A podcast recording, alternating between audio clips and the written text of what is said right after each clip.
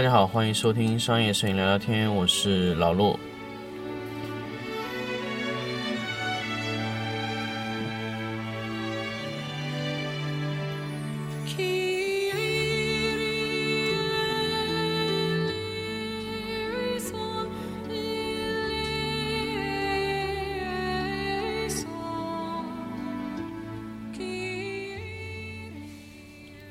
那么这一期呢，关于上一期的评测，我们来聊一下国内的闪光灯的报告。那么也就是聊一下国内的灯光厂家之间的这个灯和灯之间的区别。有很多朋友现在其实一直在问我说：“哎，老陆，我现在买灯啊，我买国产的可以吗？”呃，可以说现在的情况呢，国内的闪光灯的报告啊，其实真的是很清楚。看着差不多，实际上呢，这个技术差距啊，巨大，有多巨大呢？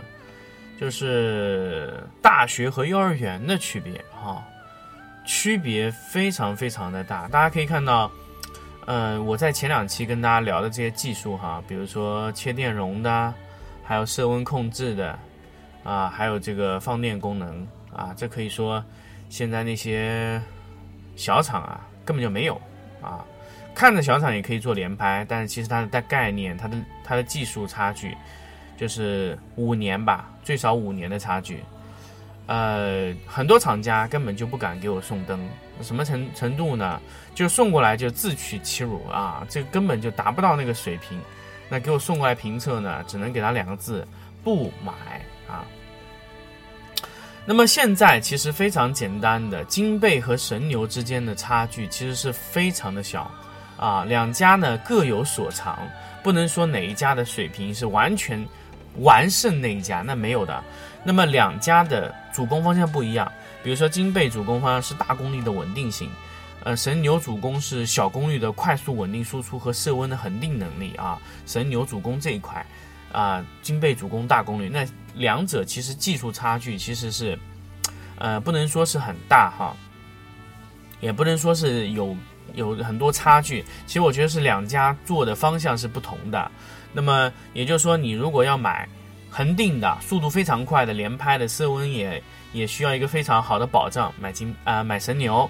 如果你需要大功率上还要达到一些比较好的性能，但是你可以牺牲一部分的连拍啊，你可以买金贝。当然，金贝的连拍的那些灯的速度也非常快啊，但是金贝其实主要的呃厉害的点就在于大功率啊。稳定性、色温啊、耐久性都非常好，的金贝的这个优势哈。那么其他品牌我推荐嘛？我完全不推荐，因为其他的品牌呢，其实就是非常非常的坑了。比如说韦斯啊这种品牌，就是根本就这个灯啊拿出来就是连评测的可能性都没有，就是今年这样，去年这样，大前年还是这样，基本就没有变过。唯一变的呢，就是今年开个发布会，明年做个外壳包装一下，就算升级了。还有一个叫什么牌子我忘记了，就每天在抄那个保富图的第一啊，抄的连这个灯罩都是一样的，灯做出来和第一的附件都是通用的。呃，我不知道他这样做一个呃 B 一或者 D 一这样的一个灯意义何在哈？因为除了便宜嘛。但是第一本身的设计结构也非常糟糕，那么你让用这个灯的用户去用保护图的附件吗？又匪夷所思啊！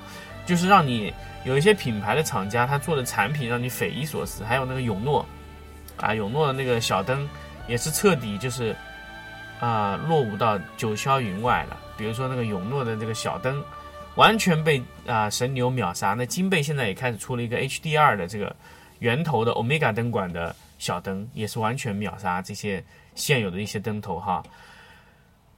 传统的一些厂家的这些这种这种这种小的闪光灯几乎已经听不见了，牌子基本上就是被神牛秒杀完了。基本上神牛的啊小灯基本上在国内已经没有对手了。所以国内的闪光灯的厂家的报告是怎么样的？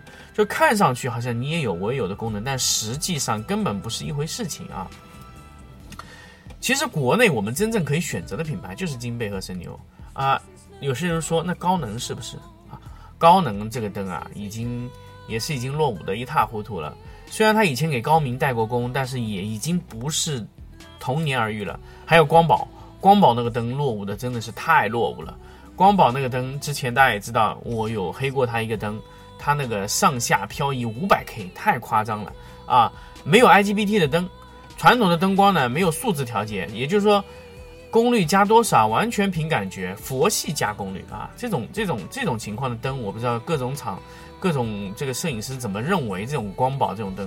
光宝的灯呢，就是说你开足功率是 OK 的，但是你要比如说你精确去调光，光宝完全做不到，完全完全做不到。光宝的功率切分做的是非常非常非常糟糕的，也就是说你要去微调，不可能，光宝做不到，而且你微调完要马上放电，它也没有放电电阻啊，它这个技术是已经是非常落伍了，还没有去升级做数字的功率切分，都是没有这种功能的，我不知道。呃，还有哪一些摄影师或者哪些摄影棚还会去买光宝的设备啊？真的是落伍到一塌糊涂了。那么还有几个品牌呢？可以说柏林，柏林直接退出了闪光灯市场。呃，还有什么牌？精英，精英的灯也基本上就卖不动了。为什么呢？精英的灯，它倒是胆敢要要拿来测试的话，也是很厉害啊。精英的灯用起来是整个全壳全机壳烫的，你说这个稳定性，对吧？还有一个叫海利欧，海利欧呢，确实是也是。出了一个 IGBT 以后，它色温恒定控制不了，以后也基本上退出了这个竞争的舞台了。所以现在包括 U 二、U 二这种灯也都已经过时的一塌糊涂了。所以基本上很多的这种闪光灯品牌，基本已经已经退出了闪光灯的竞争市场了。国内啊，国内现在催生出来的就是两个品牌啊，神牛金贝两两大登场，你要的技术他们都有啊，甚至他们有些技术啊。其实已经超越了国外的同行哈，那么就是需要在细节的环节还要再去做一下考虑衡量啊，这个是我们现在所有对国内的闪光灯厂家的一个评价哈，看上去一样，但实际差很多。还有一些呢就是附件，虽然看着你也有这样的附件，我也有这样附件，但其实附件和附件之间差距是非常大的。首先就是一个硬度啊，有些厂家做的那个硬度就非常高，比如说。呃，我之前跟大家说这个 M9 的附件，M9 的罩子是非常非常硬，而且我非常推荐大家买。为什么？因为它便宜而且硬，这是一个非常高性价比的呃附件啊。这罩子，而且里面的拉丝的荔枝反射纹也非常好啊，配合这个 P3 Pro 的伸缩灯头用起来就非常好用。包括它的蜂巢，它蜂巢相对来说会贵一些，但是它的蜂巢打出来是最圆的，大家可以去试过就知道啊。